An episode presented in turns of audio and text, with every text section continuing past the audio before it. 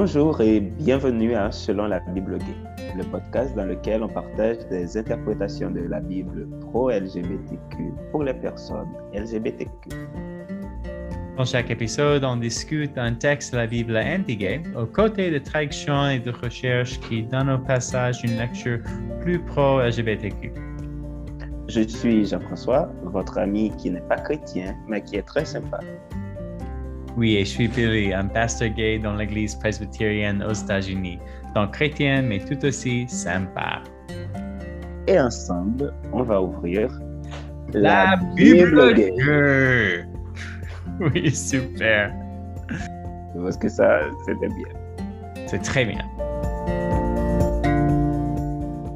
Donc, Billy, tu as une autre histoire d'amour pour nous aujourd'hui? Désolé, Jean-François, j'en ai aucune. Oh, dommage. J'espérais une autre histoire d'amour gay dans la Bible, comme euh, on en a discuté la dernière fois. Euh, on va parler de quoi aujourd'hui? On va retourner à l'Ancien Testament pour discuter de l'un des textes plus bien connus pour être anti-gay. Oh, pour être euh, prétendument anti-gay. Exactement, prétendument. C'est le chapitre 18 de Lévitique. Ici et dans le 20e chapitre, on voit des commandements de ne pas coucher avec des hommes comme on couche avec des femmes. Jean-François, peux-tu lire notre passage pour nous, s'il te plaît? Lévitique chapitre 18. L'Éternel s'adressa à Moïse en ces termes. Parle aux Israélites et dis-leur, Je suis l'Éternel, votre Dieu. Vous n'agirez pas à l'exemple de ce qui se fait en Égypte où vous avez habité, ni de ce qui se fait au pays de Canaan où je vous conduis vous ne suivrez pas les coutumes de ce pays. Vous obéirez à mes lois et vous observerez mes ordonnances. Vous les appliquerez. Je suis l'Éternel, votre Dieu. Vous obéirez à mes ordonnances et à mes lois. L'homme qui les appliquera vivra grâce à cela. Je suis l'Éternel. Aucun d'entre vous n'aura de relation sexuelle avec une proche parent. Je suis l'Éternel. Tu ne coucheras pas avec un homme comme on couche avec une femme. C'est une abomination. Et dans le chapitre 20, verset 13, si deux hommes ont des rapports homosexuels, ils ont commis un acte abominable. Ils seront mis à mort et porteront la responsabilité de leur mort. Ouf. Effrayant. Ouais, ouais, c'est affreux, c'est la vérité. Ainsi, ce passage semble grave pour les couples LGBTQ, bien sûr. Beaucoup de lois et des actes de violence sont fondés sur ces passages-là aussi. D'abord, c'est incroyable de penser que nous chrétiens pouvons prendre deux versets pour justifier l'homophobie en ignorant toutes les autres paroles de Jésus d'aimer nos prochains. Bon, moi, ça ne m'étonne pas du tout parce que la plupart des chrétiens sont comme ça. Et je pense que toi, tu le sais très bien.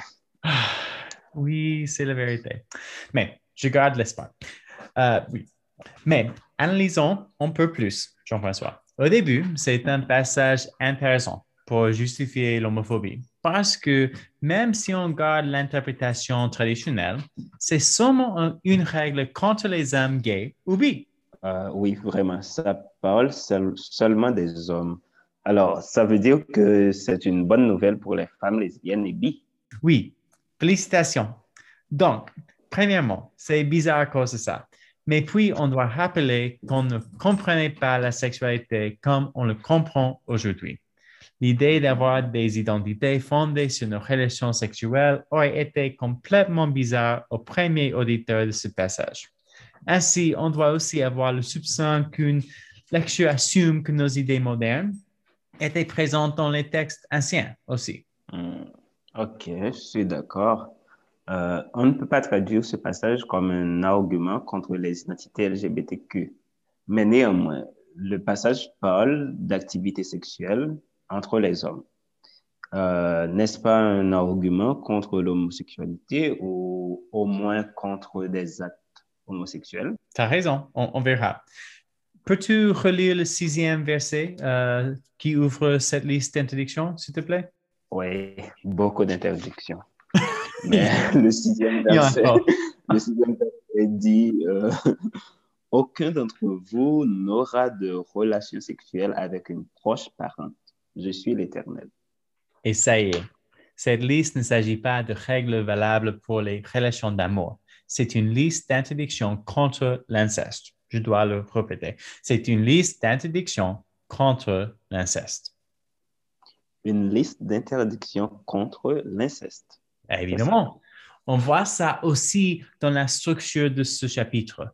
Le verset 6 nous dit de ne pas coucher avec les gens de nos familles. C'est la thèse de ce chapitre. Et puis, chaque commandement qui suit est un exemple pour illustrer cet argument. Tu ne vois point, tu ne vois point, etc. C'est une liste d'exemples qui sont tous liés à la première phrase. Nul de vous ne s'approchera de sa parent pour découvrir sa nudité. Ok, ça veut dire que quand tu parles de la structure du chapitre, c'est que euh, la première interdiction, c'est de ne pas coucher avec euh, une proche parente. Et tout ce qui vient après est lié à cette première interdiction. Ouais, c'est mon argument. Qu'est-ce que tu penses? Ouais. Qu'est-ce que tu penses de ça? Ah, bon, je pense que euh, pour l'inceste, euh, nous sommes tous d'accord, même les homophobes, euh, nous sommes d'accord sur ce point-là. Euh, oui, oui, et, c'est la raison pour laquelle c'est très important de regarder le chapitre entier quand on discute une partie de la du texte. c'est ça. Il ne faut pas prendre seulement le verset qui dit de ne pas coucher avec des hommes, mais il faut considérer tout le chapitre qui est porté sur les relations entre les personnes d'une même famille. Alors, si tu aimes un homme, euh, c'est de l'amour. Alors, cette interdiction-là n'est pas pour toi. Mais cette interdiction, c'est pour ne pas coucher avec ton père, ton cousin, etc. Oui, donc c'est une bonne nouvelle pour les lesbiennes, mais aussi pour les hommes. Pour les hommes, ok. Félicitations. D'accord. ok, je comprends. Merci pour ton explication, Billy. Ah, Et maintenant, on va fermer n'est-ce pas? Oui, on va fermer la, la Bible gay. gay. ça a marché. Oui, ça a marché. OK. C'est tout pour aujourd'hui, mais n'oubliez pas de nous abonner sur Internet à www.anchor.fm pour ne pas manquer les nouveaux épisodes ou n'importe où vous trouvez votre podcast. Et abonnez-nous sur Twitter et Facebook pour d'autres infos et nouvelles. Et envoyez-nous vos questions et idées par email à selon la Bible Merci d'avance et que le Dieu gay vous bénisse. À la prochaine. Ciao. Ciao, Jean-François.